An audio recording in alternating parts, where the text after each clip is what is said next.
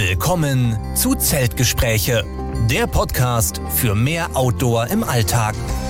Immer montags mit Sebastian Breuer und Robert Klink. Und damit herzlich willkommen zu unserer sechsten Folge im Podcast Zeltgespräche. Diese Woche auch wieder mit Sebastian. Sebastian, grüß dich.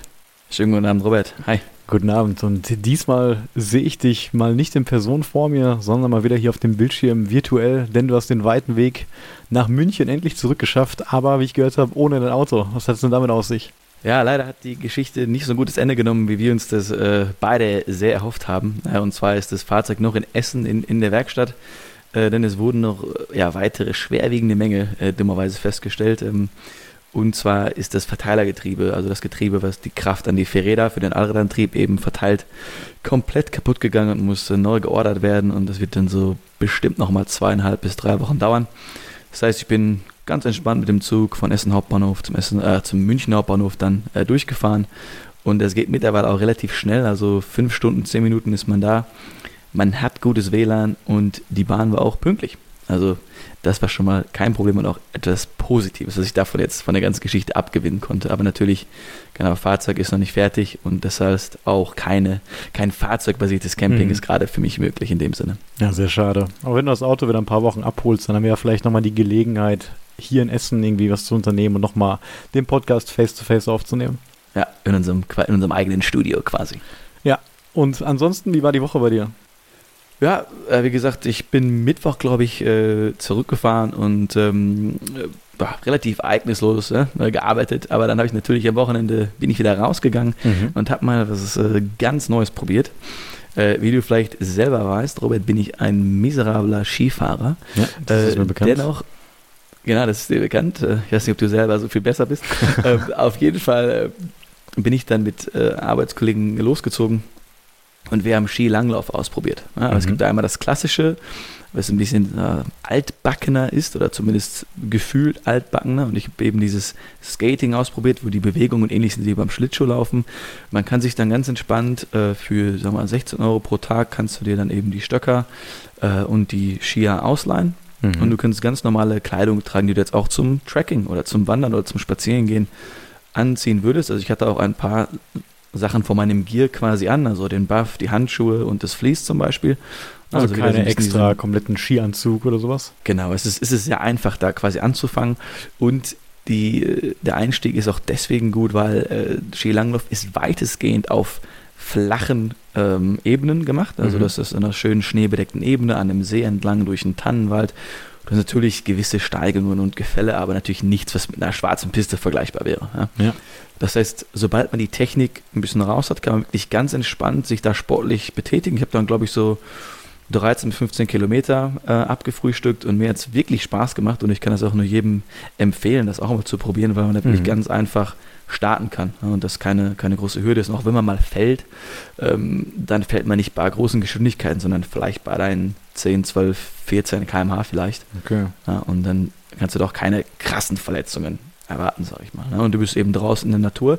Du hast noch andere Riesenvorteile. Du hast keine, du musst nicht an einem Skilift fahren. Ne? Mhm. Generell ist viel weniger los. Also du fühlst dich viel naturverbundener. Es ist quasi ein schneller Weg äh, oder eine schnellere Art, so Winterhiking zu machen, würde ich, würd ich mal sagen. Okay, also obwohl es dann die ganze Zeit flach ist oder meistens flach ist, hast du gesagt, hat man trotzdem so 13, 14, 15 km rum. Also kann man das so mit der Geschwindigkeit von einem Fahrradfahren, von einem langsamen Fahrradfahren irgendwie vergleichen? Vielleicht noch ein bisschen langsamer als mhm. Fahrradfahren. Vielleicht habe ich ein bisschen weit aus dem Fenster gelehnt mit den 14 km/h. Es hat sich bei mir natürlich schnell angefühlt. Ähm, aber ich würde mal sagen, es ist so ein bisschen wie Schlittschuhlaufen, ein bisschen schneller noch als okay. Schlittschuhlaufen, würde ich sagen, wo du halt schön auch die Arme mitnimmst. Es ist auf jeden Fall ein, ein Full-Body-Workout und könnte bestimmt auch ein gutes Training fürs Wandern äh, generell sein, weil Klar. du halt ähnliche Muskeln benutzt, ne, wie mit den Stöcken auch. Ja und bist eben schön raus in der Natur. Es war super Wetter, das war am Samstag äh, hier im Süden. Äh, Sonne hat geschienen, Schnee hat geglitzert, war ein perfekter Tag für mich. Und hat man da auch dann spezielle Wege oder seid ihr einfach querfeldein irgendwie durch den Wald? Ich meine, wenn alles mit Schnee bedeckt ist, dann äh, ist da sowieso nichts mit großartigen Wanderwegen und ich denke mal, ähm, dann ist auch die Bodenbeschaffenheit erstmal nicht so wichtig, oder? Hm. Sehr, sehr gute Frage. Also die Wege nennen, nennen sich anscheinend Loipe. Das ist der Name für diese Langlaufwege. Die werden also extra angelegt und dann am Anfang ähm, gibt es eben so einen Startpunkt und dann kannst du dir verschiedene Trails oder Loipen mhm. oder Bahnfahrbahn eben aussuchen. Es gab dann blau, rot und schwarz, also so ein bisschen schwierigkeitsgradmäßig auch. Und ich habe dann am Anfang die blaue gemacht. Das war eine kleine Runde, vier Kilometer. Und dann habe ich mich dann auf die rote gewagt, die dann mit elf Kilometern auch an einem, an einem See vorbeiging. Also die werden dann extra angelegt. Ähm, das heißt, du kommst auch nicht mit anderen Wanderern oder Skifahrern in die Quere. Du bist mhm. wirklich nur mit anderen Langläufern unterwegs. Mhm. Das ist auch noch ein, ein Vorteil davon. Na, ich habe das mal im, in Winterberg gesehen, also als ich den Sauerland Höhenflug 2020 mhm. gelaufen bin, ähm, als wir dann auf die Hanau kamen, das ist da eben der 818 Meter hohe Berg bei Winterberg. Ja. Da sind wir dann teilweise auf Trails unterwegs gewesen, die dann wahrscheinlich extra für den Winter als so Langlaufstrecken gekennzeichnet waren. Und ähm, im Sommer ist es natürlich alles egal. Da hat das ausgesehen wie ein richtiger Wanderweg. Aber ich denke mal, im Winter wäre der wahrscheinlich auch gar nicht mehr so gut bewanderbar oder wie du sagst, vielleicht auch ja. sogar verboten für normale Wanderer, weil es dann wahrscheinlich sonst irgendwie zu Kollisionen kommen könnte. Genau, und ich, ich finde es einfach super, dass du dann nicht wie beim Skifahren dann äh, einen Helm, Brille, ähm, Skianzug, Skihose und alles kaufen musst, ja. sondern du kannst quasi mit deinem Hiking Gear direkt loslegen. Wahrscheinlich auch super mit äh, einer Tracking-Tour so zu vereinen. Ne? Man könnte das ja wahrscheinlich auch einfach mit einem Rucksack machen und dann ja. irgendwie den ganzen Tag fahren und dann auch sein Winterlager, wenn man das richtige vier Jahreszeiten-Equipment hat, ähm, beginnen. Auf jeden, auf jeden Fall. Ich kenne mich da jetzt selber nicht so aus, aber ich stelle mir das vor, dass vielleicht Leute im, im Norden von Finnland oder Norwegen dann solche Touren vielleicht ja, gerne machen. Das ist ja eventuell in Finnland wahrscheinlich ein bisschen flacher auch. Da kann man wahrscheinlich super lange Strecken komplett durch die schneebedeckte Wildnis dann äh, Skilanglauf machen und dann das Lager irgendwo aufschlagen. Ne? Ja. Das kann ich mir schon vorstellen. Ja. Und ich habe bei dir auch gesehen, Du hast auch ein paar Fotos hochgeladen äh, oder zumindest mir gezeigt. Äh, was, was, hast du dann getrieben in der Woche und am Wochenende? Ja, in der Woche habe ich eigentlich auch nur meine täglichen 4,5 Kilometer Wanderungen gemacht. Das macht mir echt Spaß. Also fünf Routen hatte mhm. ich ja erzählt, die ich mir jetzt so vorgenommen habe, das ganze Jahr über zu wandern. Ähm, da habe ich auch die Woche wieder viel Spaß dran gehabt und werde das auch durchziehen. Ich bin echt gespannt, wie viele Kilometer das dann so am Jahresende insgesamt werden oder ob mir dieselben fünf Routen irgendwo zum Hals raushängen. Aber das sind immer so 30, 40 Minuten, auf die ich mich echt freue jeden ja. Tag. Ich meine, jetzt gerade im Winter ist es natürlich auch ein bisschen kalt, aber wir hatten jetzt die Woche hier in Essen auch eigentlich ganz akzeptables Wetter, irgendwie keinen Regen. Obwohl ich natürlich auch einfach bei Regen mit einem Poncho rausgehen würde und ich höre mhm. noch immer nebenbei ein Hörbuch und das ist echt eine sehr entspannte Sache mal für diesen kurzen Zeitraum. Gehst du dann äh, täglich immer zur selben Zeit raus oder hast du dann verschiedene, dass du dann Montag gehst du nach der Arbeit, am Dienstag äh, in der Mittagspause oder äh, was ist so deine mhm. Routine da? Ja, bis jetzt ist es eigentlich echt unterschiedlich. Also am besten passt es eigentlich in eine Pause. Dann bin ich ja so 30, 40 Minuten damit fertig. Ähm, ich war jetzt aber auch ja. schon abends und einmal ganz früh morgens. Ich gucke halt, dass es noch nicht ganz dunkel ist. Und das ist dann, glaube ich, ein bisschen schöner immer für mich. Ähm, aber so zur Dämmerung abends, da äh, ist auf jeden Fall auch ein guter Zeitpunkt. Also bis jetzt habe ich da noch nichts Festes irgendwie.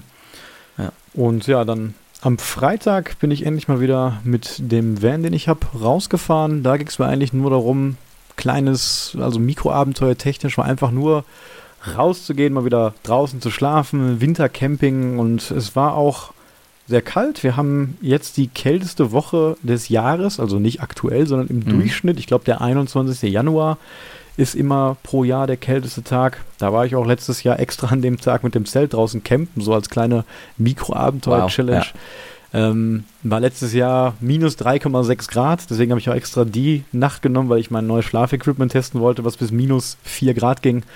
Und äh, diesmal, wir haben jetzt noch nicht den 21., sondern vorher war die Nacht relativ mild für den Winter. Also ich glaube 2 Grad waren es.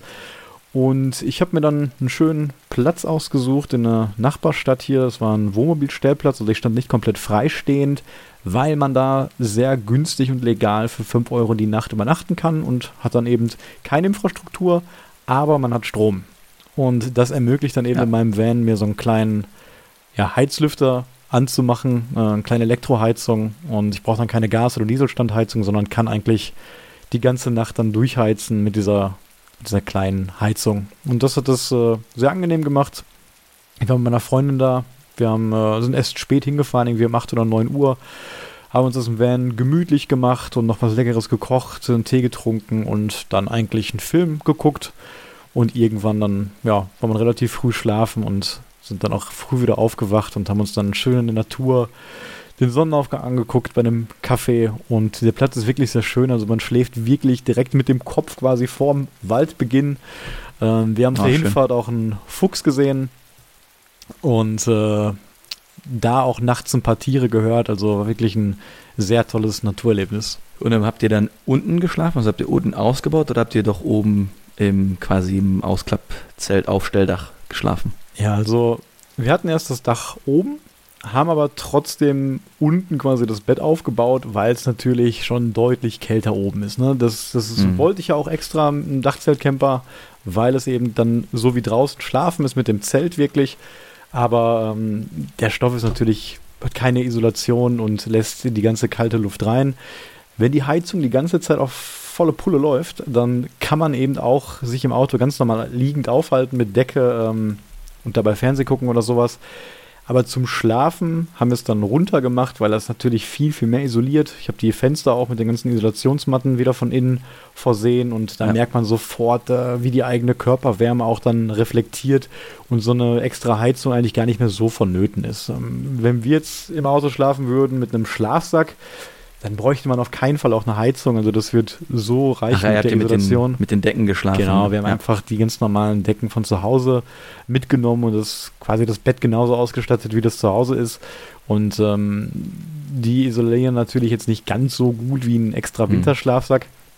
Aber die Heizung, die ich habe, die kann ich dann einfach vorne auf die Armatur oder auf den Sitz stellen und die hat auch einen Kippschutz, wenn die mal umfällt, dann geht die sofort aus und da kann man quasi auch die gewünschte Temperatur einstellen. Das heißt, die heizt immer ein bisschen, geht dann aus und geht wieder an, wenn dann eine bestimmte Temperatur unterschritten ist.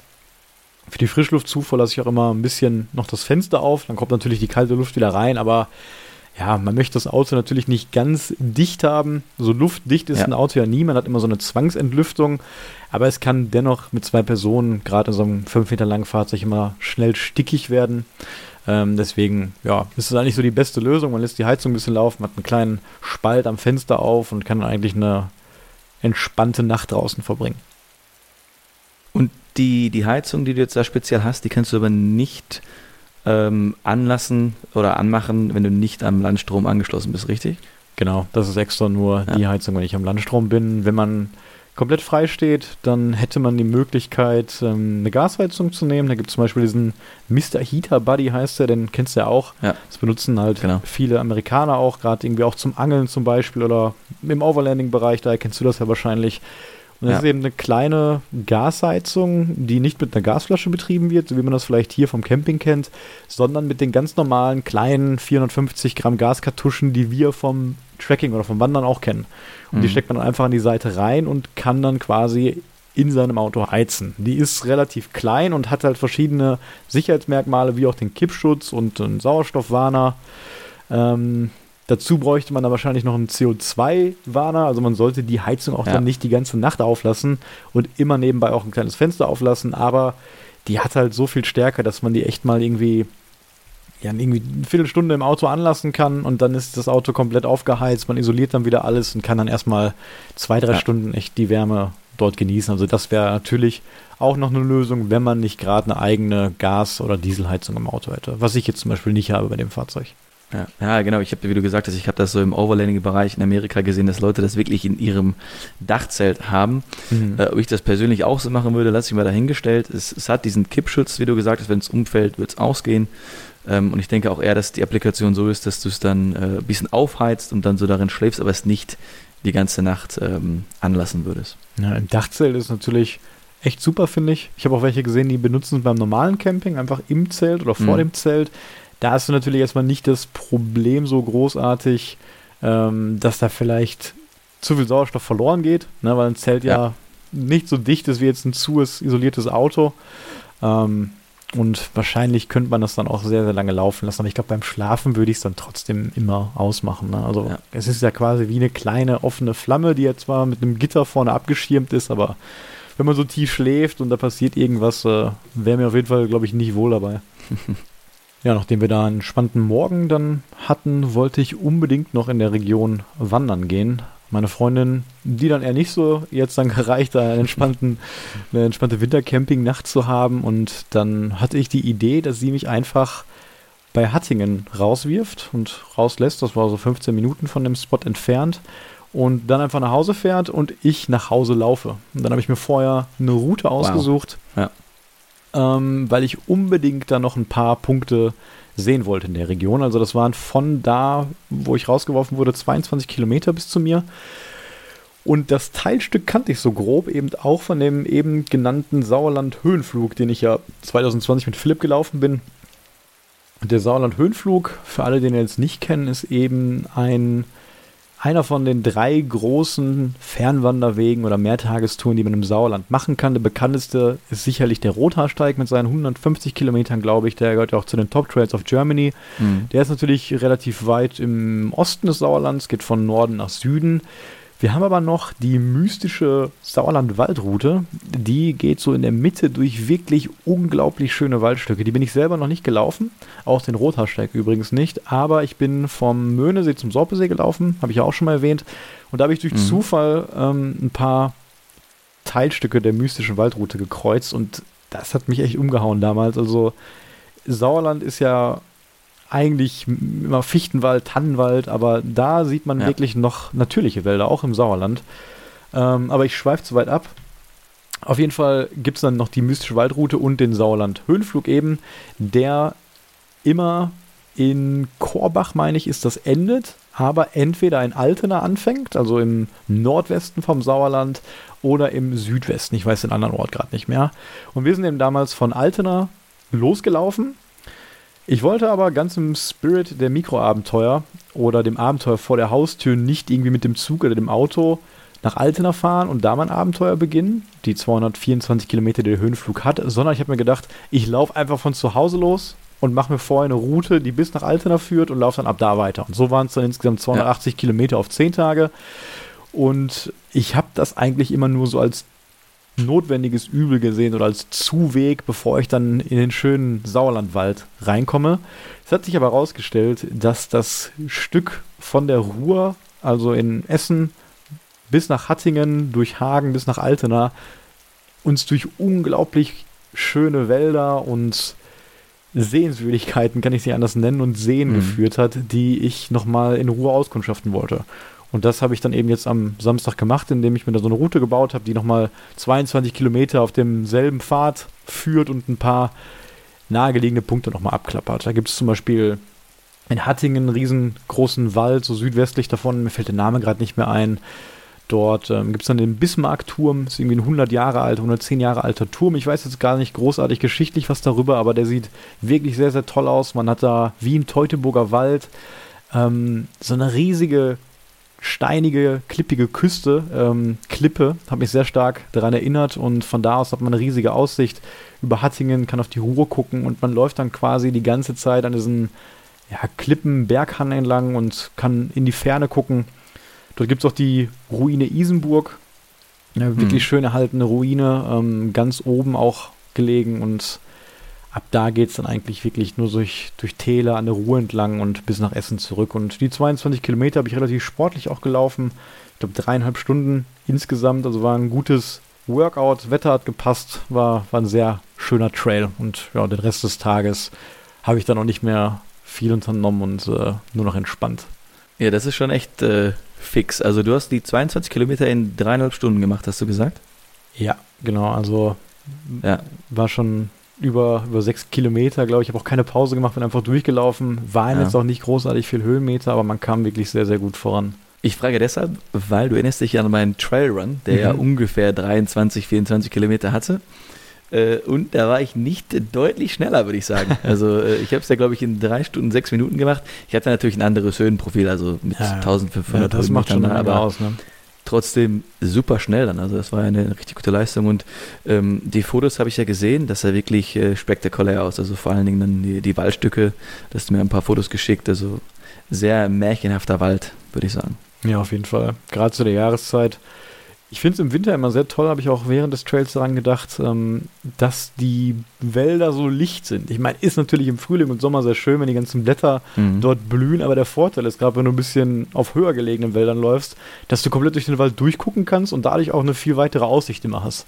Und das ist mir da echt stark aufgefallen. Keine Blätter, aber sehr viel Moos immer an, auf dem Boden oder an den Bäumen. Viele Pilze habe ich gesehen, also war echt eine sehr fantastische Landschaft. Was ich allerdings nicht gesehen habe, um mal auf unser Podcast-Thema des Tages zu kommen, sind Tiere. Und ja, wie ihr vielleicht gesehen habt, heißt die Folge heute Tiere auf dem Trail. Und wir wollen heute mal mit euch über Tierbegegnungen sprechen, die man erst einmal vor allem in Deutschland so auf dem Trail beim Trekking haben könnte, aber auch auf bekannten anderen Wanderwegen, nicht in Europa. Da gibt es natürlich dann ganz andere Tiere. Und Sebastian, du bist ja auch ein großer Fan von Wildnis und von dem ganzen Tierreich allgemein. Bist du auch, ja, ich würde sagen, erfahrener und äh, wissender als ich auch in dem Bereich. Und ähm, da kannst du uns bestimmt einige Sachen auch zu verschiedenen Tieren erzählen heute, oder? Ja, ich, ich würde es mal als äh, gefährliches Halbwissen betiteln, aber ich habe, ich habe ein privates, großes Interesse äh, an, an Wildnis und vor allen Dingen eben äh, Tieren auch. Und für mich war es eigentlich in der Vergangenheit eher so, dass ich Deutschland gar nicht so wahrgenommen habe als Land, wo man wirklich äh, viele wilde Tiere sehen kann. Aber wenn man sich dann mit dem Thema ein bisschen mehr beschäftigt, merkt man doch schnell, dass wirklich die Wildnis nach Europa und auch eben nach Deutschland wieder wirklich zurückkommt. Ne? Also wir haben natürlich unsere klassischen Tiere wie äh, Füchse, Dachse, Rehe, Hirsche, verschiedene schöne Vogelarten, ähm, auch Adler äh, wieder da ähm, und auch andere große Säugetierarten, die jetzt vielleicht seit längerer Zeit in Deutschland nicht unbedingt heimisch waren. Ähm, das heißt also, wir haben auch wieder zum Beispiel Elche in Deutschland äh, und mhm. was vielleicht viele auch jetzt in den Nachrichten gesehen haben, Wölfe auch. Äh, das würden wir vielleicht nachher auch noch ein bisschen weiter thematisieren, wie man sich da vielleicht ähm, verhält oder was vielleicht so ein bisschen die, äh, die Risiken sind. Und das größte europäische Landsäugetier ist auch wieder in Deutschland, ähm, und zwar äh, das Wiesent oder das europäische Bison. Ähm, und es ist eben gerade für dich auch sehr spannend, Robert, weil es, quasi, es ist eben im Sauerland ausgewildert worden. Mhm. Das war jetzt ein kleines Projekt. Äh, da wurde erst quasi in einem gezäunten, umzäunten Großgehege wurden die Tiere gehalten und das Gehege wurde dann jetzt geöffnet und die Wiesente können seitdem frei rumlaufen. Ja. ja natürlich, wenn solche riesigen Tiere, die jetzt ähm, eine Tonne wiegen und wahrscheinlich über 2 Meter oder 1,90, 1,80 groß sind, ähm, durch ein dicht besiedeltes Land wie Deutschland äh, streifen, da ist natürlich schon ein bisschen der Konflikt ähm, mit Menschen vorprogrammiert. Aber ich hoffe natürlich, ich will jetzt nicht zu romantisch klingen, aber ich hoffe natürlich, dass man generell ähm, weiter unsere Naturschutzgebiete und Nationalparks ausbauen kann und dass die Tiere ähm, einfach, ja, dass man da so ein bisschen im Einklang ja, klar. Äh, leben kann. Also das mit den Visenten, das ist natürlich ein großartiges Projekt und gerade ja. jetzt um nochmal auf den Sauerland-Höhenflug zurückzukommen, gerade 2020 ähm, war das auch noch so ein bisschen brandaktuell und das war uns auch wirklich mhm. bewusst und wir haben die ganze Zeit überlegt, ähm, wie wir uns verhalten würden, wenn wir jetzt dort ein, ja. ein Wiesen auf dem Trail sehen würden und wussten auch die ganze Zeit, nach 200 Kilometern kommen wir doch in diesem Gebiet ungefähr vorbei. Wir waren nicht genau da, sondern ein Stück weiter nördlich. Ähm, haben die ganze Zeit überlegt, wie wir uns dann wohl verhalten würden. Ich kann jetzt im Nachhinein sagen, dass man dort aber auf jeden Fall, obwohl diese Tiere eben so groß sind, nicht besonders viel Angst haben müsste, weil die eigentlich hm. natürlich mhm. sehr friedlebend sind und solange man die da nicht provozieren würde, könnte man wahrscheinlich ähm, ja, sich so verhalten, als wenn man eine Kuh auf dem Trail sehen würde, oder? Ich würde sagen, vielleicht ein bisschen mehr Abstand äh, wäre gut als, als zu einer Kuh, weil die Wiesente sind nun mal äh, Wildtiere, die sind Menschen nicht so gewöhnt wie jetzt eine Kuh, sag ich mal. Und gerade wenn dann vielleicht äh, Berunftzeit ist oder, oder Kälber vor Ort sind, ähm, sollte man da ein bisschen drauf achten. Aber wie gesagt, würde ich sagen, generell geht da eigentlich keine Gefahr von aus. Auch einfach die Chance, diese Tiere zu sehen, ist sehr gering. Mhm. Ich würde sie selber gerne mal in der Natur sehen, weil ich es einfach spektakulär finde, wieder so ein großes Tier in Europa äh, heimisch zu haben und den auf dem Trail zu sehen, finde ich, äh, fände ich jetzt äh, spektakulär. Ähm, ich habe selber dann im Internet gelesen, es gibt eben so eine Daumenregel, also quasi, wenn du das Tier siehst, du streckst deinen Arm aus, geradeaus, ne? mhm. Äh, machst den Daumen nach oben und guckst dann, ob du das Tier in der Ferne komplett in deinem Sichtfeld mit dem Daumen überdecken kannst. Ja? Okay. Wenn du das kannst, dann hast du, sag ich mal, ist so die Idee, dass du dann genug Sicherheitsabstand hast, wenn etwas schief geht, wenn das Tier auf dich zurennen sollte, dass du dann dich noch in Sicherheit bringen kannst. Ähm, und die meisten größeren Tiere, auch wenn wir jetzt weiter weg geht, sagen wir mal Afrika, Elefanten, die machen erstmal einen Scheinangriff, um zu sagen, okay, Mhm. das ist jetzt für mich zu nah, ja, du bist jetzt zu nah in, meinem, in meiner Natur, in meinem Gebiet, äh, halt mal ein bisschen Abstand und wenn man dann Abstand gewinnt, sollte das eigentlich kein Problem sein. Ja. Also die, und, und in Deutschland, sage ich mal, Tiere, die dich wirklich schwer verletzen können, eher selten und mit den richtigen Verhaltensweisen natürlich, dass man ähm, ne, äh, nicht zu laut ist, nicht die Tiere erschreckt auf den, auf den Wegen bleibt und den Abstand eben hält. Ich glaube, Abstand halten ist mit, ähm, mit das Wichtigste. Ja, ich würde auch sagen, Ähm, egal ob du dann dich vor dem Tier schützen willst oder ob du Rücksicht auf das Tier nehmen willst. Bei beiden brauchst du ja den Abstand oder solltest den Abstand auf jeden Fall einhalten. Gerade wenn wir jetzt so ähm, ja, von den Wiesenten reden, wie du schon sagst, ist das echt eine, eine Ausnahme noch in Deutschland. Also weißt du, wie viele Ja. Wildtiere wir überhaupt haben von der Stückzahlgruppe? Das weiß ich jetzt nicht auswendig. Ich glaube, die Herde, die damals ausgewildert wurde, waren 16 Tiere. Das Mhm. war jetzt vor ein paar Jahren. Ich denke, die haben sich dann vermehrt. Natürlich ist da jetzt das Problem, die natürlichen Feinde, die sind jetzt nicht so zahlreich da, die kommen wieder. Die Wölfe zum Beispiel, die können sich schon ein paar Wiesente mal erlegen zur Not, aber generell ist da eben, muss der Mensch wahrscheinlich irgendwann auch wieder zwingend wahrscheinlich irgendwo eingreifen und vielleicht umsiedeln zum Beispiel, damit die eine Population im Sauerland vielleicht nicht zu groß wird. Ich denke mal, jetzt haben wir vielleicht dann 40, 50 Tiere, müsste ich schätzen, müsste ich nochmal nachschauen, wie viele Tiere wir da jetzt haben in der Population. Ja, auf jeden Fall eine spannende, aber außergewöhnliche Sache. Aber ich denke mal, das häufigste Tier, was man so erstmal als Wanderer auf deutschen Trails schon mal sehen kann, ist auf jeden Fall das Reh. Also ich denke, Mhm. dass ich wirklich bei den meisten Wanderungen Rehe sehe. Auch tagsüber, auch in der Nacht. Und wenn ich so zurückdenke, jetzt auf unserem Trip durch Schleswig-Holstein, da haben wir sehr viele Rehe am Tag gesehen. Ähm, nachts eher nicht. Die standen dann meistens immer in kleinen Herden rum, in kleinen Gruppen auf den Ja. Feldern am Rand. Und wir haben ja dort auch eine Treibjagd beobachten können, müssen. Und die wurden da auch von der Jagd natürlich verfolgt. Ähm, und auf dem Rheinsteig, da haben wir die vor allem immer nachts gesehen. Und gerade wenn man dann durch so einen dunklen Wald kurz bevor man seinen Schlafplatz findet, noch läuft und dann mal mit der Kopflampe auf dem Kopf so nach links in den Wald guckt und dann, dann auf einmal so zwölf Augenpaare richtig hell anleuchten, da, da schaudert es einen so ein bisschen natürlich. Ne? Man, man Ja, erschreckt sich im ersten Moment immer, weil wenn du nur die Augen Mhm. siehst, dann kannst du erstmal nicht sagen, was sehe ich denn da gerade? Ist es ein Wolf, ein Fuchs, ein Mensch, ein Reh? Ne? Aber wenn man dann ein bisschen ein genauer Bär. guckt, ja, oder ein Bär natürlich, oder ein Wiesente, ne? ähm, dann, wenn man dann sofort weiß, dass es ein Reh ist, äh, dann hat man natürlich auch keine Angst mehr. Und ich finde das dann echt immer ja, faszinierend. Also gibt dann, wie gesagt, so ein bisschen, so ein bisschen Gänsehaut und ich habe das immer, ich finde das immer sehr toll, wenn ich, wenn ich nachts Rehe auf jeden Fall sehe. Ja, das ist, äh, ich weiß gar nicht, woher das genau kommt, aber einfach wilde Tiere in der natürlichen Umgebung zu sehen, hat einfach was sehr Meditatives, Spezielles. Ja? Und Mhm. ähm, Rehe ist vielleicht, dass man, man sieht sie relativ häufig, aber auch nicht so häufig. Also man sagt auch immer das scheue Reh. Das heißt, eigentlich kannst du da schon glücklich schätzen, dass du die Rehe dann gesehen hast. Wahrscheinlich hast du dich dann auch davor leise verhalten, respektvoll verhalten. Die Tiere hatten dann nicht unbedingt Angst vor dir. Und das Gute bei Rehen ist, wie du gesagt hast, dass ein Reh dich angreift, das, ist, das wäre dann wie ein Lottogewinn. Also ich glaube nicht, dass ein Reh einen ausgewachsenen Menschen unbedingt irgendwie angreifen würde. Das sind ja ganz klar Fluchttiere. Und da geht es dann eher darum, dass man den Abstand eben hält, damit das Tier keine Panik kriegt, irgendwo herläuft, Mhm. irgendwo auf eine Straße rennt und dann da verletzt wird. Also da geht es dann eher so um das Respekt, dass das Tier in Ruhe da äh, seine Sachen nachgehen kann. Wir hatten bei der letzten Rheinsteigtour den Fall, äh, dass wir wirklich wie das klassische Reh auf der Straße im Headlight die Situation hatten, dass auf dem Trail das Reh wirklich quer stand und wir mit der Kopflampe drauf zugelaufen sind und es Mhm. dann wirklich in diesem Schock dann stehen geblieben ist und uns einfach nur beobachtet hat. Zehn Meter von uns entfernt. Und wir standen natürlich dann da und wussten jetzt auch nicht so richtig, wie reagieren wir, außer jetzt abzuwarten, bis das Reh sich mal verzieht. Das ist aber nicht dazu gekommen. Also es war wirklich nur ein Mhm. Stand-off von einer halben Minute, wo sich niemand dann bewegt hat. Und wir wollten natürlich auch den Abstand dann halten, um das Reh nicht unter Stress zu setzen und äh, Rücksicht zu nehmen. Sind dann letztendlich aber langsam weiter vorwärts gelaufen.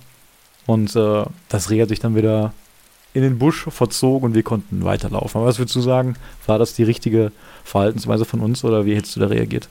Stehen bleiben ist erstmal gut. Ich denke mal, das Reh kennt natürlich sowas wie Licht jetzt nicht unbedingt, dass das direkt an die Augen äh, gescheint wird. Das, also das ist natürlich in der natürlichen Umgebung, so kommt das nicht vor. Man hätte vielleicht das Licht ausschalten können und sich vielleicht ein bisschen rückwärts bewegen können, aber generell, denke ich mal, wenn das Reh dann einfach weitergelaufen ist, ist das so völlig in Ordnung, solange, denke ich mal, diese Distanz eben da ist und das Reh dann keinen Stress und keine, äh, keine Panik bekommen hat. Mhm. Und jetzt mal im Kontrast zu einem Reh, zu einem Tier, was wahrscheinlich genauso häufig in Deutschland vorkommt, was man zumindest meiner persönlichen Erfahrung nachher aber ein bisschen weniger sieht, aber es dabei zu gefährlichen Situationen kommen kann, ist natürlich das Wildschwein. Ja. Und ähm, da muss man sich natürlich ein bisschen anders verhalten oder sollte sich anders verhalten. Natürlich sollte man von einem Wildschwein auch genauso viel Rücksicht haben ähm, wie von einem Reh, aber man hat natürlich immer die Gefahr, dass das Wildschwein eben auch einen attackieren kann, obwohl die trotzdem sehr gering ist, oder? Ist super gering. Ja, also man sagt auch oft immer, dass äh, auch beim Haiangriff jetzt zum Beispiel, der ist ja auch super gering, da sterben mehr Leute vom Fall einer Kokosnuss auf den Kopf als vom Haiangriff. Aber mhm. natürlich denkt man ja darüber nach, wenn man gerade in der Situation ist, wenn man durch den Wald läuft. Ich persönlich habe in der Wildnis noch kein oder im Wald noch kein Wildschwein selber gesehen. Ich weiß nicht, ob du schon mal eins gesehen hast. Ich sehe natürlich nur viele Spuren. Ja, also du ja. siehst dann vielleicht, dass sie da durchgelaufen sind, dass da gewühlt wurde. Äh, Fußabdrücke, da sieht man schon, aber sehen tut man sie nicht. Also generell werden die schon den Abstand zum Mensch noch generell halten, sind ja auch äh, wahrscheinlich irgendwie äh, schwer, schwer bejagt. Und da ist aber natürlich, die Chance ist gering, es kann passieren. Also potenziell hat natürlich ein Wildschwein äh, einfach die Kraft und die Power, dass ein Menschen auch schwer verletzen kann, wenn es möchte. Ich kenne jetzt die Statistiken nicht, aber ich denke, das ist immer noch sehr, sehr gering. Ich denke, die, die größere Gefahr von Menschen ist Wildunfälle mit dem Auto jetzt zum Beispiel. Mhm, da würde ich mir klar. jetzt eher Sorgen drum machen, als wenn ich jetzt durch den Wald laufe. Aber klar, das sind, die Tiere können 150, 200 Kilo wiegen, die Männchen, die Eber. Und wenn die dann mit 50 km auf dich zulaufen, das muss man dann erstmal äh, wegstellen können. Das heißt, da auch wieder ähm, diesen Abstand halten. Vielleicht, was du mir auch erzählt hast, äh, ein Objekt in die Mitte zwischen ja. dich und das Tier bringen, ein Baum, ein Stein, wo genau. das dich dann nicht äh, direkt äh, angreifen kann. Ähm, aber generell ist die Chance, wie gesagt, gering. Das Einzige, wo vielleicht, wo ich sagen würde, ist ein Risikobereich, ist jetzt im Frühjahr, wenn die Jungen äh, zur Welt kommen. Also mhm. natürlich, äh, jede Tiermutter hat einen Schutzinstinkt und wenn man jetzt zufällig eine Mutter mit den Kindern erschrecken sollte oder über den Weg laufen sollte, da würde ich auf jeden Fall gucken, dass man ganz schnell eine Distanz wieder aufbaut, einfach auch um die Tiere in Ruhe zu lassen und auch nicht gar nicht erst eine, einen Angriff oder auch einen Scheinangriff dann zu provozieren. Also da würde ich dann wahrscheinlich gucken, dass ich rückwärts laufe, das Tier noch im Blick behalte, aber dann langsam gucke, dass ich wieder äh, so weit gehe, dass das Tier dann ganz in Ruhe sein Ding machen kann, vielleicht auch von dem Weg ein bisschen sich entfernt und dann wieder ganz in Ruhe äh, durchlaufen kann. Aber generell braucht man vor so einem Tier jetzt, würde ich mal sagen, keine, mhm. keine Angst haben. Und genau, hattest du denn schon mal ein Wildschwein selber gesehen auf deinen Wanderungen oder auch nur die Spuren? Nee, auch noch nicht, aber wirklich ja. sehr viele und auch frische Spuren, würde ich sagen. Also wirklich von mhm. komplett umgegrabenen, äh, großflächigen Gebieten, wo man wirklich auf jeden Fall sieht, da war gerade ein Wildschwein, hat da in der Erde gewühlt nach, nach Knollen, nach, ich glaube, Würmer ja auch wahrscheinlich, ne? oder nach, nach Insekten und mhm. sowas. Mhm. Ähm, wir haben auch richtige Schlammkuhlen gesehen, wo ganz klar war, dass sich da ein Wildschwein äh, drin gesuhlt hat, heißt das, glaube ich. Und ähm, ja. aber noch nie jetzt eins wirklich ähm, aktiv, so wie ein Reh. Nee, das nicht. Aber trotzdem, wenn ich eben solche Spuren sehe, dann habe ich schon den Gedanken, okay, jetzt halt mal lieber ja. hier ein Auge auf, mach auch vielleicht mal gerade deine Kopfhörer raus, wenn ich irgendwie einen Podcast oder sowas höre. Ne? Ja. Hör auch mal auf die Geräusche. Ähm, verhalte dich dementsprechend breit, ne? dass eben, wenn du sagst, mhm. das Wildschwein stürmt dich dann an. Ne, das habe ich mir, wie du schon sagst, immer so als, als, als Gedanke ähm, äh, befasst, dass ich dann einen Baum dazwischen positionieren ja. würde. Also wenn es mich anstürmt, dass ich dann einfach hinter einem Baum gehe oder irgendwie einen Stein dazwischen mache, dass ich nicht auf einer geraden Linie zu dem Wildschwein stehen würde. Ja. Aber ich hoffe natürlich, dass es so weit erstmal gar nicht kommen würde. Ich würde auch, wie du sagst, ähm, langsam rückwärts gehen, ähm, das Tier auf jeden Fall nicht provozieren oder versuchen zu verscheuchen, sondern weit weggehen und gegebenenfalls aus der Ferne beobachten, die Gelegenheit nutzen, um eine kleine Wanderpause zu machen und dann so lange zu warten, bis sich das Wildschwein dann hoffentlich äh, entfernt. Und ich hoffe, du erinnerst dich, ich habe dir auch letztes Mal noch ein Video geschickt vor ein paar Wochen, wo dann ein Wanderer war, der dann wirklich von einem Wildschwein mal angegriffen worden ist und der ist dann wirklich ja. auf, ähm, auf bereits gefällte Baumstämme geklettert. Ja. Und äh, das. Wildschwein hat dann zumindest dann von ihm abgelassen. Ich weiß nicht, ob es wirklich Probleme hatte, ähm, da hochzuklettern. Ich denke mal, das hätte es wahrscheinlich auch geschafft. Aber ähm, das hat auf jeden Fall erstmal gereicht, um dann den ersten Wildschweinangriff abzuwenden und das dann weiterziehen zu lassen. Ja, also wie gesagt, die, die Chance, dass man wirklich ernsthaft von einem Wildschwein verletzt wird, ist wirklich sehr, sehr, sehr gering.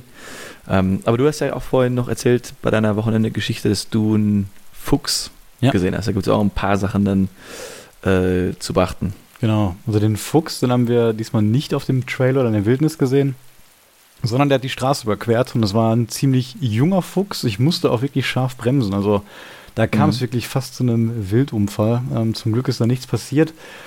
Aber der Fuchs ist generell ein Tier, was man ja auch sehr stadtnah häufig sieht. Ne, Im Gegensatz ja. jetzt zu einem Wildschwein oder einem Reh aus meiner Erfahrung. Also ich sehe den Fuchs auch häufig auf Straßen oder in Stadtparks oder sowas. Und die sind natürlich auch sehr, sehr scheu. Also wenn ich die sehe, sehe ich die meistens immer nur rennen, nirgendwo stehend, also immer nur vom Menschen wegrennend. Und deswegen, ähm, dass jetzt ein Fuchs einen Menschen bei der Wanderung angreift, wäre mir jetzt auch so nicht bekannt. Vielleicht, wenn es da zu sehr starken Tollwutfällen äh, kommt, wo dann wirklich die, die, Gehirnfunktion von dem Tier so weit äh, beeinträchtigt mhm. ist, dass er dann die komplette Hemmschwelle verliert, dann ja. könnte es schon mal irgendwie äh, zu Attacken kommen, vor denen man sich, glaube ich, weiß ich aber auch nicht, vielleicht was du da mehr, ähm, keine großen Sorgen machen müsste. Also ich kenne mich da gar nicht genau aus, jetzt wie, wie groß jetzt sagen wir mal der, der Tollwutbefall in Deutschland ist, aber man sieht ja ab und zu mal doch so ein, so ein Schild im Wald, dass mhm. da gerade ein Gebiet ist, wo das vorkommen kann. Äh, wie du aber gesagt hast, Füchse sind äh, relativ scheu, vielleicht in manchen Großstädten wie London sind die mal ein bisschen näher Menschen dran, aber generell sehr, sehr scheue Tiere. Das heißt, wenn ihr jetzt durch den Wald geht und euch ein Fuchs sehr, sehr nahe kommt, der vielleicht komisch läuft, der Kopf hängt ein bisschen schief, dann kann man vielleicht davon ausgehen, dass der Tollwut haben könnte und dann lieber nicht streichen. Das ist einfach dann lieber nicht rein, genau. Und dann kann natürlich sein, dass er, sich, dass er dann angreift und irgendwie beißt, aber das ist natürlich kein lebensgefährlicher Biss. Man sollte natürlich zum Arzt wegen Infektions- und Ansteckungsgefahr, ähm, aber auch sehr, sehr, sehr, sehr geringes, sehr, sehr geringes Risiko. Was aber auch noch ein Risiko jetzt nicht direkt vom Fuchs ist, aber mit dem Fuchs zusammenhängt, ist der Fuchsbandwurm. Und mhm. der heißt in erster Linie erstmal so, weil er sich, glaube ich, im Fuchs befindet oder auch darin fortpflanzt oder darin quasi leben möchte, der kann dann durch die Ausscheidungen aber ähm, in Bäche oder Bachläufe oder das generelle Trinkwasser von Flüssen gelangen. Und das ist einer der vielen Gründe, warum man in Deutschland immer einen Wasserfilter benutzen sollte, wenn man aus Gewässern trinkt. Auch wenn die jetzt gar nicht chemikalisch belastet sind oder ähm, generell sehr sauber aussehen, kann es immer sein, dass da erstens zum Beispiel ein Tier drin verstorben ist, weiter ja. flussaufwärts, ähm, oder sich dort Kot von einem mit dem Fuchsbandwurm befallenen Wildtier befindet. Und das Problem bei dem Fuchsbandwurm ist, dass wenn man den aufgenommen hat, der wirklich über Jahre unentdeckt bleiben kann. Also ich würde es mhm. auch jedem empfehlen, wenn er wirklich sehr wild und survivalmäßig in der Natur unterwegs ist und auch mal aus Gewässern getrunken hat, ohne Filter, dass er sich zumindest einmal im Jahr ähm, auf den Fuchsbandwurm testen lässt, denn ein Befall mit dem Fuchsbandwurm kann, wie gesagt, zu erheblichen Beeinträchtigungen der Gesundheit führen und auch zum Tod, wenn er unentdeckt bleibt. Also und wie testet man sich danach? Also was, was macht man da? Einen Bluttest oder wie kann man da das Da gibt es einen speziellen ähm, ähm, Wurmtest, glaube ich, beim, bei dem man beim Arzt ja. machen kann. Ich habe das selber auch erst einmal gemacht. Ähm, da war dann zum Glück alles negativ ähm, und der Arzt hat mich dann auch darüber aufgeklärt, ähm, dass, das, dass die ersten Symptome von der Krankheit auch erst quasi mit dem Ende des Lebens kommen können, also in 40 Jahren oder sonst was. Und ah, okay. da sind also die Sachen aber genau nicht mehr äh, reversibel. Also man sollte ja. dann schon akut handeln und das am besten dann auch ähm, relativ schnell feststellen und dann auch behandeln. Ja, das, das ist ein sehr guter Tipp. Und jetzt haben wir ja auch ähm, in Deutschland noch ein Tier, das ein bisschen größer ist als der Fuchs, aber wahrscheinlich zu der ähnlichen Familie äh, gehört. Und zwar ist der Wolf wieder da. Das ist mhm. natürlich sehr kontrovers diskutiert und ähm, ja, trifft nicht bei allen Menschen auf, auf Zustimmung.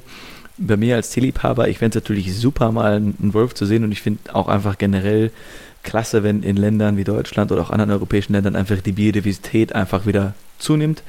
Äh, ja. man weiß auch von Studien aus Amerika, dass wenn man einen Wolf wieder in einen, in einen quasi in einen Lebensraum ähm, integriert, dass dann die Sachen sich auch zum Besseren wenden, die, die halten die anderen ähm, ja, Pflanzenfresser wieder im Schach und da kommt eine ganz andere Dynamik wieder zustande und das ganze, die ganze Biodiversität ist, ist viel gesünder einfach, was natürlich auch generell äh, einfach hilft mit den Problemen, die wir jetzt mittlerweile haben. Also Biodiversität ist natürlich ähm, kann wirklich dabei helfen, auch Klimawandel zu verlangsamen und auch die, die Folgen davon ein bisschen zu beheben.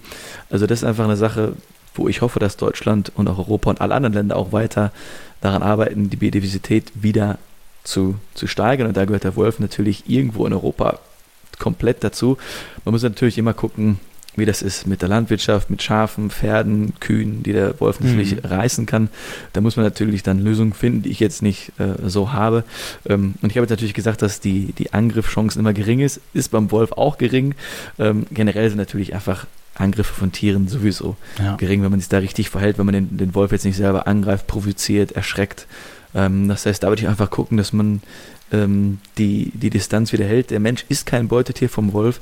Ähm, der, der Angriff sollte da einfach nicht, nicht, nicht stattfinden. Und ich glaube, wenn man jetzt wirklich einen Wolf selber sieht, kann man erstmal relativ glücklich sein, weil es ein, ein sehr scheues Tier ist, was dich wahrscheinlich fünf Kilometer gerochen oder wahrgenommen hat, bevor du ihn ja. eigentlich äh, wahrgenommen hast. Ich finde, der Wolf gerade ist auch immer so eine Art Symboltier. Na, der ist, wie du sagst, so selten. Für mich ist der wirklich seltener und exotischer als zum Beispiel ein Bär. Ne, die Begegnung ja. mit einem Bär war für uns auf bestimmten Trails schon wahrscheinlicher als die Begegnung mit einem Wolf, würde ich sagen. Jedenfalls ja.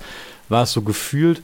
Und der Wolf wird natürlich auch immer als das gefährliche Tier auch im Zusammenhang mit den deutschen Traditionsmärchen gesehen. Mhm. Und deswegen fürchten sich wahrscheinlich viele Leute, die sich jetzt auch nicht so mit dem Thema beschäftigen, sehr stark vor einem Wolf. Aber ich denke mal, gerade so Naturliebhaber, ähm, die sehen jetzt die Gefahr von einem Wolf angegriffen zu werden. Wahrscheinlich, also ich persönlich tue das, so wie die Gefahr im Wald von einem Baum erschlagen zu werden, der vielleicht auf einmal umkippt. Ja. Ne, das gehört einfach zur Natur, zur Wildnis hinzu. Und das ist ein Risiko, was ich habe, wenn ich mich entscheide, jetzt in den Wald zu gehen, in die Wildnis zu gehen, dort zu schlafen. Die Risiken sind unglaublich klein im Vergleich zum Beispiel damit, in der Großstadt auf die Straße zu gehen, wo man überfallen werden kann oder mit dem Auto zu verunglücken. Ja, Autofahren, Straßenverkehr. Ne? Ja. Das Und ähm, da ist es ja auch Quatsch, davor Angst zu haben, dass solche seltenen Sachen passieren könnten.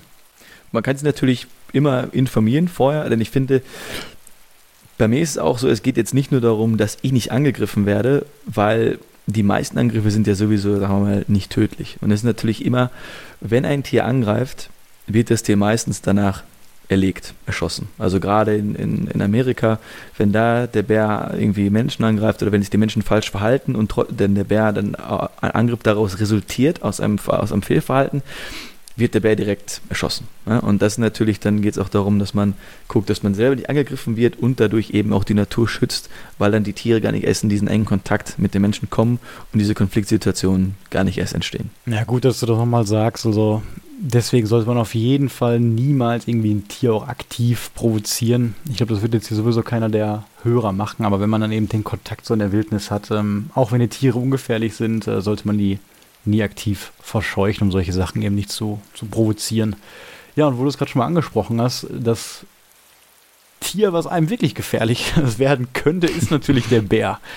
Und den Bär haben wir jetzt so nicht in Deutschland, aber wenn man dann auch ins nahe Ausland schaut, ähm, sind wir da den Bären schon manchmal näher, als man wirklich glaubt. Und wir selber waren jetzt auch schon auf zwei Trails unterwegs, wo wir akute Bärengefahr hatten. Und damit meine ich nicht, dass wir von einem Bär irgendwie angegriffen wurden, sondern dass die Gefahr bestünde, dass wir zumindest jemanden oder einen Bär sehen.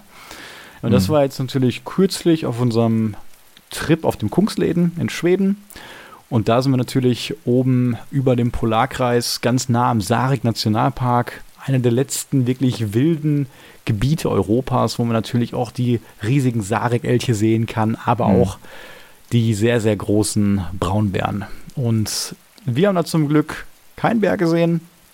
Ähm, es ist ja auch so, dass gerade in größeren Gruppen ein Bär-Encounter sehr unwahrscheinlich ist. Wir waren da jetzt zu viert unterwegs und es gibt zum Beispiel auf dem PCT ja auch ähm, die, die Bärgefahr an gewissen Teilstücken und dort wurde zum Beispiel noch kein Angriff eines Bären äh, aufgezeichnet, der eine Gruppe angegriffen hat mit mehr als drei Personen. Deswegen finden sich ja. da auch ab und zu dann diese Gruppen zusammen für ein Nachtlager, weil man dann eben auf der sicheren Seite sein möchte.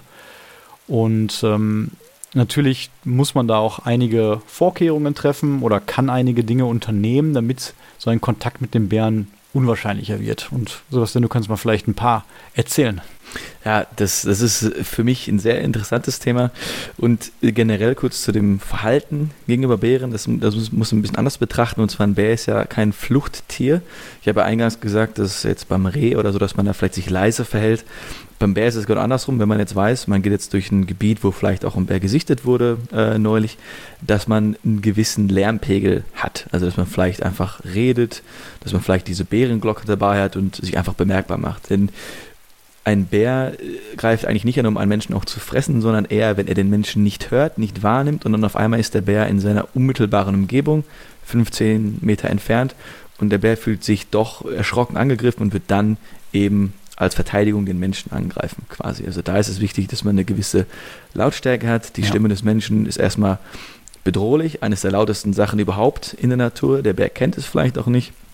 Na, also wenn man da diese Vorkehrung trifft, ist man meistens auf der sicheren Seite. Das ist nicht immer so super leicht umzusetzen. Wir waren ja in Kanada auch oft an irgendwelchen reißenden Flüssen unterwegs, mhm. die schon selber sehr laut waren.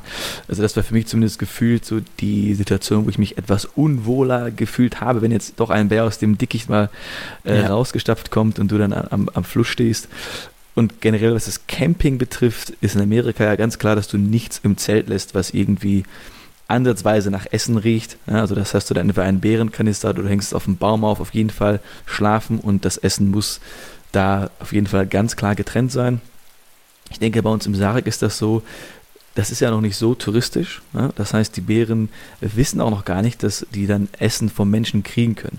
Das heißt, uns wurde ja gar nicht gesagt, dass man da das äh, nicht im Zelt haben sollte. Da kann man das ein bisschen lockerer sehen, weil die Bären das noch gar nicht wissen. In Amerika hingegen, in den Nationalparks ähm, oder auch in Kanada eben, die Bären wissen genau, abends können sie runtergehen in die Campgrounds und können sich was zu essen wegschnappen. Und da muss man eben gucken, dass es dann nicht im Zelt ist, damit man nicht zufällig selber dann mal angeknabbert wird. da hatten wir auch schon einige äh, interessante Nächte, ja. wo wir verschiedene Geräusche in Kanada gehört haben. Das hätte auch ein Eichhörnchen sein können, aber eben auch ein, ein, ein riesiger Bär. Ja, gerade, in, ich erinnere mich an den einen Abend, wo wir relativ spät dann nach unserem Tagesausflug in einem Campground ankamen und quasi bei der Einfahrt zum Campingplatz äh, hat die nette Frau uns darauf hingewiesen, dass letzte Nacht dort eine Braunbärmutter mit ihrem Jungen gesichtet mhm. worden ist und die da wohl durchs Lager gestreift sind und äh, hat uns extra nochmal darauf hingewiesen, ob wir wissen, wie man sich richtig äh, verhält, auch mit den ganzen Gerüchen. Natürlich hat nicht nur das Essen nichts im Zelt verloren, sondern auch Gegenstände wie Kosmetik, Deo oder irgendwelche ja. Sachen, die äh, gewisse Gerüche haben. Die sollte man auf jeden Fall, wenn man die Möglichkeit hat, in einem Bergkanister tun. Oder es gab ja auch in diesen Campgrounds extra so Saves dafür, so Tonnen, wo man das Geruch dicht verschließen konnte. Hat man das alles nicht, dann sollte man auf jeden Fall gucken, dass man das sehr, sehr weit von seinem Schlafplatz alles weglegt. Mhm. Und am besten hat man drei Orte. Einen, wo man schläft, einen, wo man kocht und isst und einen, wo dann der, die, der restliche, ähm, die restliche Nahrung liegt oder das restliche Equipment, das vielleicht ein bisschen riecht. Und auf jeden Fall lagen wir genau. dann, weiß ich noch, in diesem Zelt und haben vorher die Warnung bekommen, dass hier die Braunbärmutter durchs Lager streift nachts. Und da ja. hat man dann schon drauf auf jedes Knacken irgendwie im Busch geachtet, ne? Auf jeden, auf jeden Fall. Aber da auch wieder, ich denke, da haben wir uns wahrscheinlich mehr Angst gemacht, als wir eigentlich hätten äh, haben müssen. Ja. Äh, und ich meine mich auch zu erinnern, da hast du ja gerade gesagt, diese vier Personenzahl. Wir sind auch dann an einem Trail angekommen, wo dann ein Stoppschild stand. Ja, ah, genau, ja. Das heißt, ab hier durften wir nur noch laut der kanadischen Regierung zu viert weitergehen und jeder muss eine, eine Bear Bell, also diese, diese ähm, Glocke dabei haben und auch Bärenspray. Man kann wahrscheinlich mit einer Genehmigung auch alleine durchgehen, aber ich würde schon sagen, wenn man wirklich in Gegenden unterwegs ist, wo viele Bären zu finden sind, Nordamerika, ähm, die auch eben Nähe von Menschen gewohnt sind, dass man dann schon, wenn man allein ist, auf jeden Fall einen Bärenspray dabei hat und vielleicht auch äh, die Bärenglocke äh, dabei hat. Aber wie gesagt, mit vier, drei bis vier Leuten, ähm, da sind eigentlich Angreife, Angriffe sehr, sehr, sehr, sehr selten oder fast, fast gar nicht passiert. Ja, das fand ich damals schon echt faszinierend, als wir da zu zweit alleine unterwegs waren in Kanada und dann auf einmal dieses Schild gesehen haben. Hier geht der Trail links lang, aber nur, wenn ihr mindestens vier Leute seid. Es ist einfach verboten und zu gefährlich. Wir hatten ja auch damals keine Bärenglocken dabei. Ich glaube, Bärenspray hatten wir dabei. Das musst du ja sogar dort mitführen, wie du gesagt hast. Ähm, aber wir haben uns dann natürlich auch nicht getraut auf diesen Trail. Und dann weiß ich noch einmal, dass wir irgendwie so einen Wasserfall uns angeschaut haben und dann gegenüber noch ähm, die nahe Wildnis erkunden wollten und da ja auch so ein paar Spuren gesehen haben. Ich glaube, du hast Puma-Spuren mhm. oder sowas gesehen, ne? Ja. Und äh, dann ist natürlich direkt eine andere Stimmung, wenn du weißt, hier sind jetzt Wildtiere, die dir theoretisch gefährlich sein könnten. Und ich weiß noch, wie glücklich wir waren, als dann ein einzelner Wanderer ähm, auf uns zukam, der sich auch noch nicht so wohl gefühlt hat in der Umgebung ja. und äh, wir dann zu dritt dort waren. Und da hat man schon gemerkt, was eine größere Gruppengröße direkt so äh, für das eigene Empfinden ausmacht. Ich finde, es ist ein ganz spannendes Gefühl, dass man auf einmal weiß, okay, man ist hier nicht mehr der Boss in dieser Gegend, sondern es gibt andere Tiere, die einem potenziell gefährlich werden können. Und zu mir, bei mir zumindest hat das so ein bisschen auch die Sinne geschärft. Also du hast viel mehr gehört, viel mehr geschaut, viel mehr gerochen, einfach viel mehr deine Umgebung noch aktiver einfach äh, wahrgenommen. Das hat auf jeden Fall mir da sehr, sehr viel Spaß gemacht, auch wenn ich doch ein bisschen Angst hatte. Aber ich denke, das ist auch einfach eine Erfahrung. In Kanada hatten wir wahrscheinlich beide ein bisschen äh, Sorge und dann, als wir mhm. in Schweden waren, schon ein bisschen erfahrener, hatten wir dann ein bisschen weniger ähm, einfach Sorgen um die ganze Geschichte. Ja, bis auf die eine Situation, als wir da zu zweit einmal ganz am Ende unterwegs waren auf diesem Berg, ja. äh, wo wir dann auch meinen, Bärspuren entdeckt zu haben oder zumindest äh, abgeknickte Äste. Und da hatten wir natürlich gar nichts bei, kein Bärspray, keine Glocken und dann haben wir Lieder gesungen, damit der Bär uns auch theoretisch ja. vom Weiten äh, hören kann, ne? was ja auch, glaube ich, empfohlen wird, dass man sich dann laut unterhält oder zumindest auch wenn man alleine ist, einfach ja. mal singt oder spricht oder irgendwelche Geräusche macht. Und ähm, ja. ja, in Bezug auf europäische Bären, da waren wir auch beide verwundert, als wir uns informiert haben über Italien. Und da wollten wir mal in naher Zukunft auf den Apennin wandern gehen. Und mhm. da gibt es ja tatsächlich auch noch einen Braunbär, den marsianischen Braunbären, der jetzt nicht ganz so groß ist wie seine amerikanischen Ableger, aber der dennoch dort zumindest in kleiner Stückzahl ähm, dort rumläuft. Ja, das ist, glaube ich, ein gar nicht ein so großes Gebiet mit einer relativ großen Population für das Gebiet. Also ich glaube, unsere Chance, da eine Bärsichtung zu haben, ist gar nicht mal so gering. Ähm, ich kenne mich jetzt noch nicht so damit aus, wie das Verhalten bisher war von den Bären gegenüber den, den Menschen. Ob das so ähnlich ist wie in Amerika, dass sie die Menschen gewohnt sind, auch zum Essen mal gerne an das Lager rantreten oder ob es eher wie Schweden ist, eher relativ scheu und relativ wenige Begegnungen von Bären, dass man vielleicht eben die Spuren sieht. Wie du gesagt hast, in Schweden haben wir ja diese quasi Liegefläche eines Bären oder Elchs, wussten wir nicht genau, gesehen und auch davor noch das gerissene Rentier haben wir auch noch gesehen. Ah ja, stimmt. Aber ich bin auf jeden Fall sehr gespannt auf Italien und würde mir selber auch noch da einiges an Wissen vielleicht aneignen, ähm, wie man sich da am besten fällt. Brauchen wir einen Bärenkanister oder wie mhm. würden wir das genau mit dem, mit dem Essen dann, äh, dann da machen? Ja. Weil Italien ist sehr, sehr wild. Ne? Und deswegen ist es auch eine sehr spannende Region, äh, dass wir dann da mal wandern gehen. Ja, da war ich ja wirklich überrascht, weil eigentlich denkt man natürlich an Italien, oder ich zumindest erstmal nicht, an diese hm. großartige Wildnis, auch beim Trekking, aber gerade die Apenninen, könnt ihr euch mal gerne darüber informieren, das ist wirklich ein sehr, sehr wenig erschlossener Weg, ähm, wo man wirklich sehr viel Wildnis hat. Also wir sind gespannt. Ich glaube, wir werden das irgendwann mal nächstes, übernächstes Jahr mal angehen. Ja. Und äh, ja, mal gucken, wie das da so ist. Ähm, zum Schluss würde ich noch auf ein Tier zu sprechen kommen, was jetzt universal überall vorkommt, nicht in erster Linie sofort gefährlich ist, aber sehr, sehr nervig sein kann. Und das ist die Mücke. Und davon haben wir natürlich im Sommer in Deutschland auch zahlreich, gerade an Gewässern. Und je weiter man dann so nach Norden geht, äh, in, in, Schweden, in Norwegen oder auch in Schottland, da haben wir dann richtig, mhm. richtig mhm. große, gemeine Mücken oder Midges, die dann teilweise auch nicht mehr stechen, sondern beißen. Und wenn man sich da nicht auskennt und vorher informiert hat, dann kann das wirklich dazu führen, dass man da seine Wanderung an der Stelle unterbrechen muss nach ein paar Tagen. Auf jeden Fall, ja. Ja, da haben wir schon mit vielen Leuten gesprochen und auch viele Berichte gelesen, wo wirklich Leute aufgegeben haben, weil sie sich nur noch in ihr Zelt verdrücken konnten, um vor den Mücken irgendwie ähm, ja, zu entkommen. Und wenn man auch das falsche Zelt hat, dann kann es auch sein, dass die Mücken durch das Meshgewebe kommen, weil das eben nicht ausreichend ja. feinmaschig ist. Und wenn du in Schweden teilweise irgendwo im Sommer bist, wo es ein bisschen sumpfiger oder mooriger ist, dann kannst du wirklich auf so große Mückenschwärme treffen, dass du fast nicht mehr aus deinem Zelt rausgucken kannst, ohne eine riesige schwarze Wolke zu sehen. Und das macht einem natürlich ja. dann schon Angst. Und wie man sich dagegen schützen kann, ist natürlich in erster Linie mit dem Mückenspray. Da haben wir auch schon mal unsere Empfehlung ähm, erwähnt, die wir da in Schottland kennengelernt haben. Und was ja. auch essentiell ist und wir auch immer mit haben, glaube ich, mittlerweile, ist das Kopfnetz. Und ja.